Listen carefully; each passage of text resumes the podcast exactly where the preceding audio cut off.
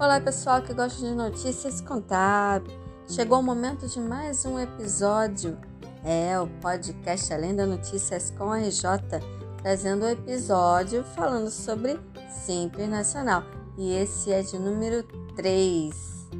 Os episódios falando sobre Simples Nacional vêm ao ar nas segundas-feiras, quartas-feiras e sextas-feiras.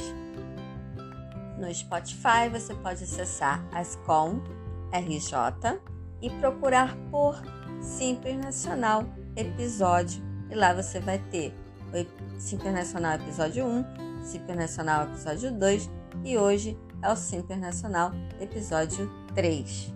Mais que uma aula, uma explosão de conhecimento. Se você perdeu algum episódio, é só você procurar por Simples Nacional episódio 1, 2 e esse é o de número 3. E vai ser assim sucessivamente.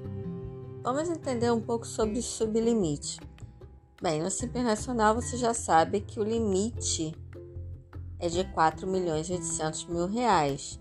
Ou seja, se passar desse limite de 4 milhões e 800 mil reais, você já não é Simples Nacional. Você vai poder optar por lucro presumido ou lucro real, perfeito? Pois é, mas alguns estados eles definiram um sublimite, ou seja, eles definiram que, por exemplo, se o sublimite foi determinado em determinado estado ou município, 1 milhão e 600 mil, isso significa o seguinte: se você estiver no Simples Nacional e se você está dentro de um estado, município, que determinou esse sublimite de 1 milhão e 600, né? Eu não estou definindo aqui qual é o estado, é simplesmente um mero exemplo. Isso quer dizer o seguinte, que você é do Simples Nacional, mas se ultrapassar esse 1 milhão e 600, você vai pagar a parte do município e do estado por fora. Já o Rio de Janeiro, o sublimite é 3 milhões e 600 mil reais. Então isso quer dizer o seguinte, que você é simples nacional, mas se você ultrapassar a 3 milhões e 600 mil reais, você deixa de pagar o DAS único, que ali já está todos os tributos federais, municipais e estaduais, e passa a pagar os tributos estaduais e municipais por fora, né? Mas é, o limite não é 4 milhões e 800 mil, você vai falar. Sim, o limite é 4 milhões e 800 mil. Só que se determinado estado é, determina um sublimite, isso quer dizer que passando daquele valor determinado pelo estado, você do Simples Nacional deixa de pagar a guia única, com todos os tributos juntos, e passa a pagar os tributos em separado, ok? Normalmente, o mesmo sublimite determinado pelo Estado vai valer para o município, tá bom? Então, no estado do Rio de Janeiro, o sublimite tanto do Estado como do município está em 3 milhões e 600 mil reais. Lembrando que o DAS é uma guia única, mas vimos que o DAS é um conjunto de tributos, né? Ali está contido os tributos federais, municipais e estaduais. Mas alguns tributos não estão dentro do DAS. Por exemplo, o IOF, o IPTU, o IPVA, o imposto de renda retido na fonte não está no Simples. O imposto de renda sobre ganho de capital. Portanto, existem vários tributos que não estão no Simples Nacional. Agora vamos falar um pouquinho sobre a opção do regime Simples Nacional.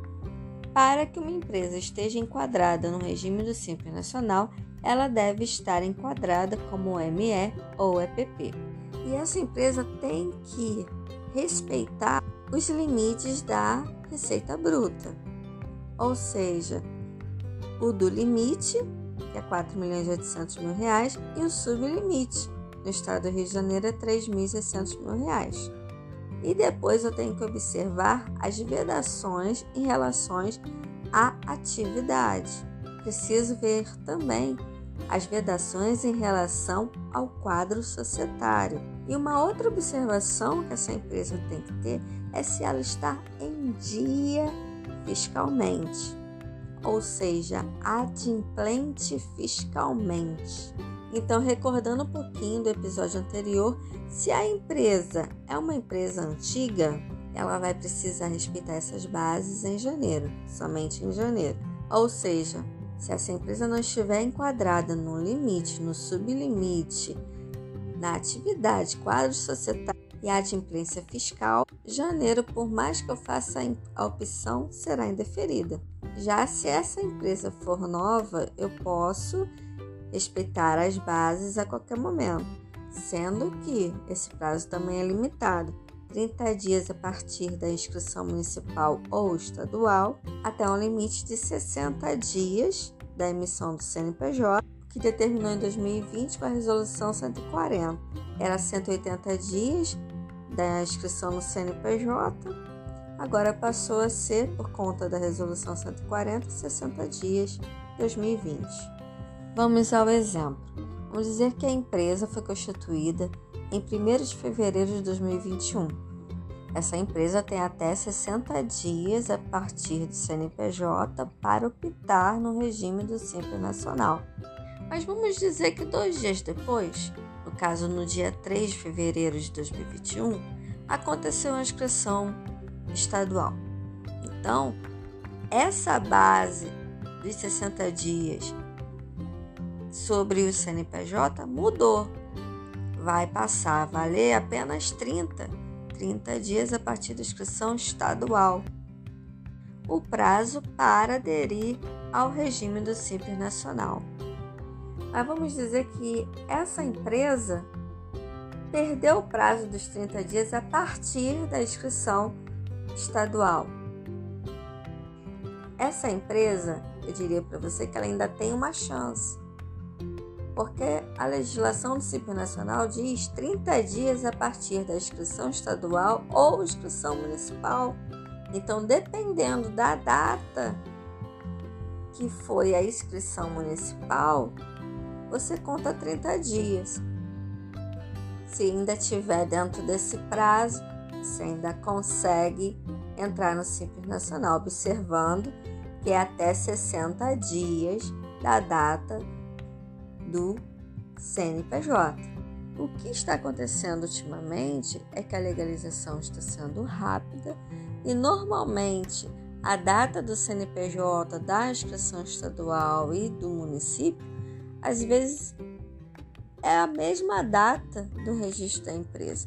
Então, essa possibilidade aí de, ah, eu perdi a data da inscrição estadual, mas ainda tenho né, a data da inscrição municipal, porque foi feito um pouco depois, tem que observar isso, porque se foi feito tudo, é, todas as inscrições com a me, no mesmo dia, você realmente perdeu o prazo e aí não, não vai mais conseguir nem com esfera administrativa. Só no ano seguinte você vai ter que dar a entrada novamente, sempre observando o mês de janeiro né, para fazer a opção ou o desenquadramento do regime.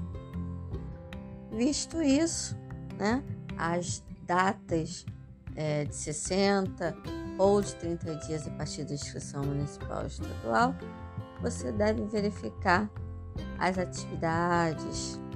No artigo 3 inciso 2 parágrafo 2 e 4 e artigo da Lei Complementar 1, 2, 3 de 2006, você vê ali tudo que a empresa fica impossibilitada. São 27 impedimentos quanto à opção do Simples Nacional. O excesso de faturamento nós já falamos, vou continuar com os demais tópicos. Pessoa jurídica que tenha participação numa empresa do Simples Nacional não pode entrar no regime do Simples.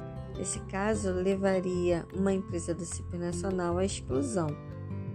Se essa empresa tiver alguma atividade obrigatória ao lucro real, que seriam as instituições financeiras, as entidades de segurização, Entidade. entidades que têm isenção de imposto de renda, rendimentos oriundos do exterior. Então, muita atenção em relação à obrigatoriedade do lucro real.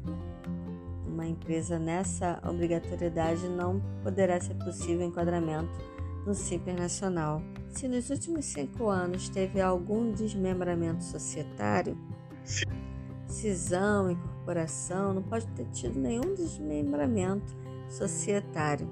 Se teve também, vai ter um impedimento do enquadramento no CIP nacional. Não pode ser uma SA, uma entidade por ações. Lembrando que uma SA pode ser do lucro presumido, mas não pode ser do Simples Nacional. Se possuir débitos junto à Receita Federal, seja CSLL, Imposto de Renda Jurídica, PIS/COFINS, entre outros. Também não vai conseguir o enquadramento no CIP nacional. Cujo capital participe uma administração pública também não vai conseguir entrar no regime do CIP nacional. Empresas que tenham sócios domiciliados no exterior. Eu posso ser um brasileiro e ter um domicílio no exterior, e aí impede a opção pelo simples. Agora eu posso ser um estrangeiro e ter um domicílio somente no Brasil e, portanto, ser optante pelo CIP nacional caso queira participar do quadro societário. Mas se esse estrangeiro tiver domicílio no exterior e domicílio no Brasil, aí fica impedido também ao regime do Simples Nacional a empresa ao qual ele participar. Portanto, o estrangeiro só pode ser domiciliado no Brasil para que essa empresa possa ser do Simples Nacional.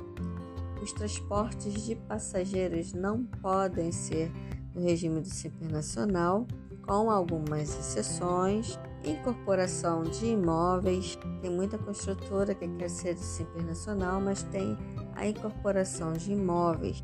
Fica impedida ao Simples Nacional essa incorporação de imóveis é, se você lida com construtora, né?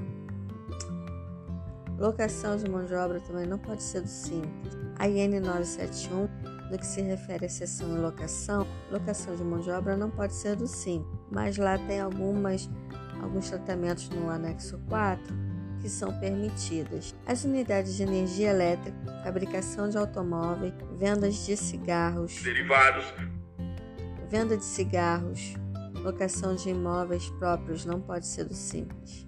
Todas essas atividades estão listadas no parágrafo 2 e 4 do artigo 3 do inciso 2 da Lei 123 de 2006, Lei Complementar 123 de 2006.